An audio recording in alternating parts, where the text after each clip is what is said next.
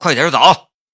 工地上一个警员又推了一下黄一虎，黄一虎回头怒视着那个警员：“小子，我记住你的样子了，你要是再推我一下……”没等黄一虎把话说完，江如意一巴掌就抽在了黄一虎的后脑勺上。黄一虎，你都到了这步田地了！居然还敢威胁人民警察！你是吃了豹子胆了！再唧唧歪歪，我给你加一条恐吓警察的罪。黄一虎怒视着江如意，但这一次他的嘴巴没犯贱。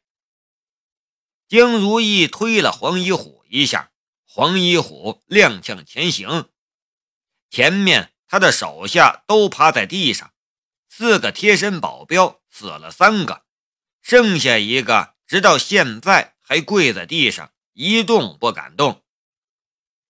龙兵射杀三个，留下一个，目的很简单，那就是留一个活口给江如意，让他抖出黄一虎的更多的犯罪事实。你怎么这个时候才来呀？夏雷抱怨道。江如意白了夏雷一眼：“你刚才也看见了，这是他的安排，他负责这边，我负责抓黄一虎。你要抱怨，找他去，找我抱怨干什么？”“嗯，算了，能把黄一虎借我几分钟吗？”夏雷说道。“我想和他单独谈谈。”江如意犹豫了一下。将夏雷拉到了旁边，在他耳边问道：“你想干什么？揍他？这不合规。”夏雷说道：“我和黄一虎有一份赌约，如果我拿下这块地，他就给马小安下跪，磕三个响头。马小安是黄一虎派人杀的，我这么做只是想告慰一下小安的在天之灵。”江如意说道：“好吧，我给你几分钟，不过不要打他。嗯，就算打也不要打脸，你明白我的意思吗？”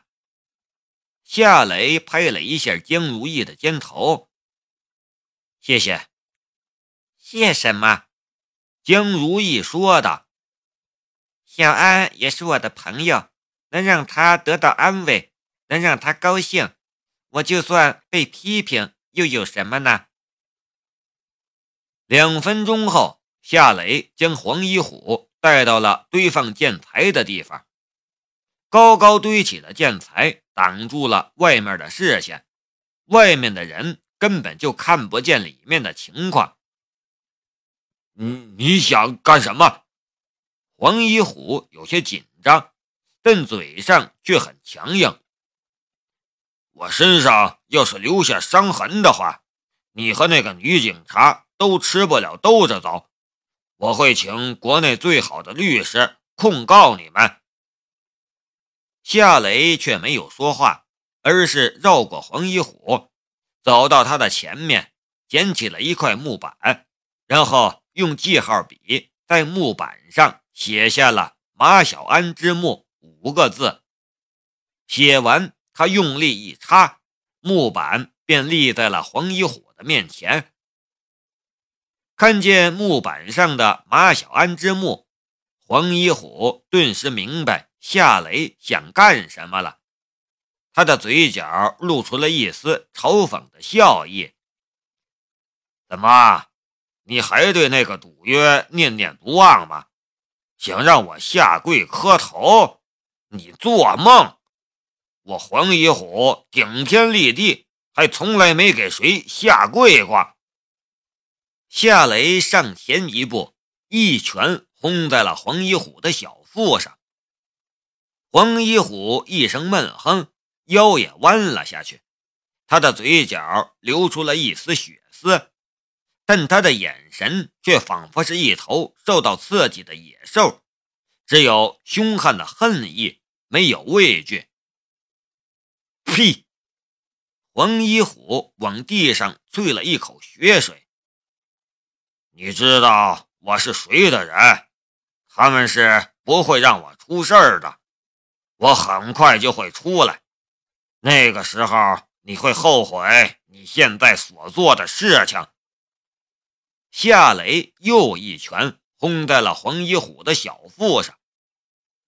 黄一虎捂着肚子，神情很痛苦，嘴上却叫嚣道：“有种你就打死我！”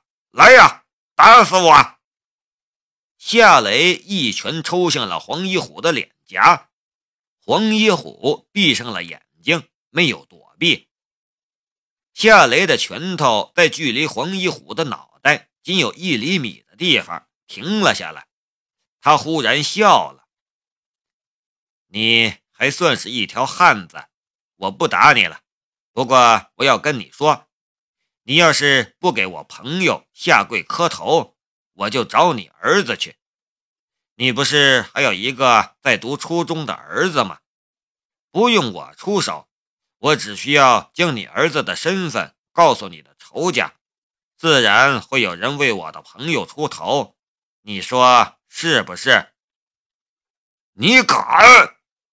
黄一虎像一头受伤的野兽。夏雷冷笑了一声：“你还在的时候，你都斗不赢我。你觉得我会怕进监狱的你吗？你这种人还要什么儿子？你就不怕你做的孽报应到你儿子身上吗？我给你最后一次机会，给我朋友跪下磕头，然后忏悔，不然的话。”你还有没有儿子给你送终？我就不能向你保证了。你，黄一虎的眼眸中满是恨意。夏雷说道：“看来你是不打算下跪了。好吧，我就从你的儿子身上找回公道。”等等！黄一虎叫住了准备离开的夏雷。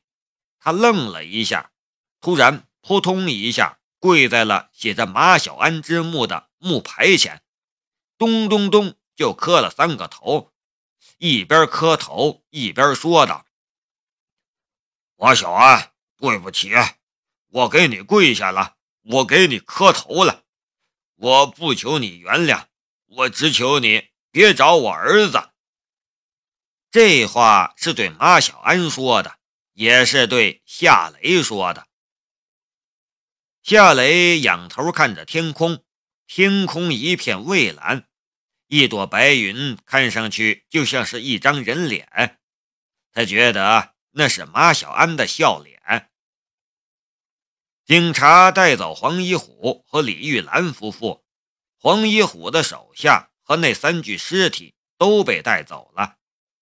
夏雷也上了江如意的车。去警局协助调查。看着警方的车队远去，雷马制造公司的员工们却还站在路边不愿离去。那个穿风衣的女人是谁呀？尹浩一副意犹未尽的样子，他的脑海里还在回想着龙兵瞬间开枪杀三人的场景，一个字儿。酷，谁知道啊？我劝你还是别想了。”韩波笑着说道，“那是夏总的菜，不是你的。”胡说什么呢？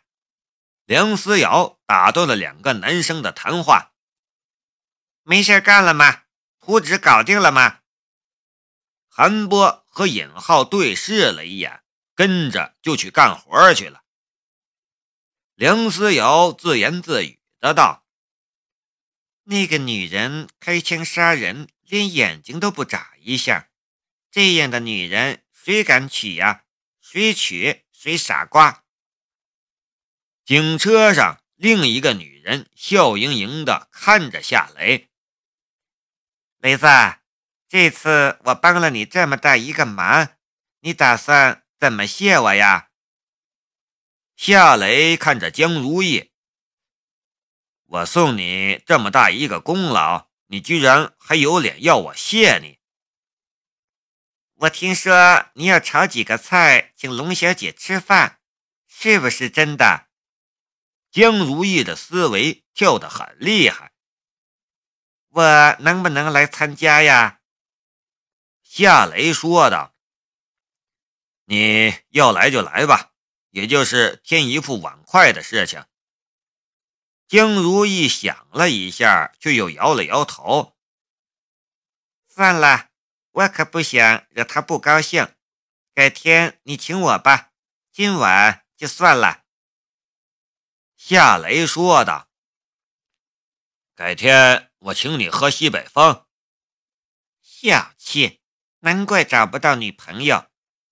江如意瞪了夏雷一眼。坐在后排的一个女警忽然说道：“局长，红灯！”江如意猛踩了一脚刹车，车里所有人都往前扑去，撞头枕的撞头枕，撞玻璃的撞玻璃。来到北拱区警局。江如意亲自给夏雷录了口供。结束的时候，夏雷问道：“黄一虎关在什么地方？”江如意说道：“在审讯室，有同事在给他录口供。抓了那么多人，我们的人手有点紧张，不然我才不亲自给你录口供呢。我看见你就觉得讨厌。”夏雷笑着说道：“带我去看看吧。”江如意白了夏雷一眼：“跟我来吧。”夏雷跟着江如意来到了一间审问室前，一个警员却告诉江如意，黄一虎的律师来见他，正在审问室里与黄一虎谈话。他们在里面谈什么？江如意随口问道：“那个警员说的，呃，那个律师很厉害，一来便说要行使什么权利，要求我们关闭监控。没有监控，他们在里面说什么，我们也不知道。”江如意皱起了眉头：“他不让你开，你们就不开吗？”那个警员说的：“我们偷偷开了一次。”可那个律师跟着就出来交涉，还说要给徐厅长打电话，我们又关掉了，再也没开过。就在江如意和他的下属说话的时候，夏雷的左眼悄悄地进入了另一种模式，审讯室的墙壁在他的视线里形同虚设，审讯室里的情况也尽收眼底。在审讯室里，与黄一虎交谈的是一个中年男子，西装革履，很有气质的样子。夏雷从来没有见过这个人在黄一虎的身边出现过，但看黄一虎的神情却显得很恭敬。他的心中一动，难道是谷家派来解救黄一虎的人？夏雷的视线跟着锁定了两人的嘴唇，用唇语解读两人的对话。请转告老爷子，让他放心，我一个字儿都不会说。”黄一虎说道。“你能这样想就对了，老爷子是不会不管你的。你安心的在里面待一段时间，不会太久。”你就会从里面出来。”中年男子说道。“谢谢老爷子。”黄一虎很恭敬的道。“老爷子让我来问问你，你手里有和谷家有关的资料吗？就像被夏雷曝光的那种。”中年男子试探的道。黄一虎的神色顿时紧张了起来，跟着说道。没有，真的没有。我发誓，我的手里绝对没有那样的东西。被夏雷曝光的都是我对一些官员行贿的证据。我留下那些证据，也只是为了下一次能要挟那些官员而已。”中年男子说道。“现在与你有过合作的官员们人人自危，有一些与老爷子也有交情。出了这样的事情，老爷子也很难做呀。以后还有谁敢与我们合作？”我我对不起老爷子，黄一虎垂下了头。中年男子说道：“这一次就算了，老爷子会保你没事儿。出来以后好好做事，不要再让他失望了。”黄一虎松了一口气的样子。我会的，请转告老爷子。我出去之后，一定做牛做马报答他。中年男子的嘴角浮出了一丝冷笑。好了，就这样吧，我得走了。施先生慢走。黄一虎起身相送。被称作施先生的中年男子往门口走去，他的嘴唇蹦出了一个别人无法听见的词。傻瓜！夏雷收回了视线。被称作施先生的中年男子开门走了出来。他看到了站在门口的夏雷和江如意，他的神色微微变了一下。不过他什么都没说，提着公事包便走了。看着施先生的背影，夏雷的心里却好生疑惑。他骂黄一虎傻瓜，这是为什么呢？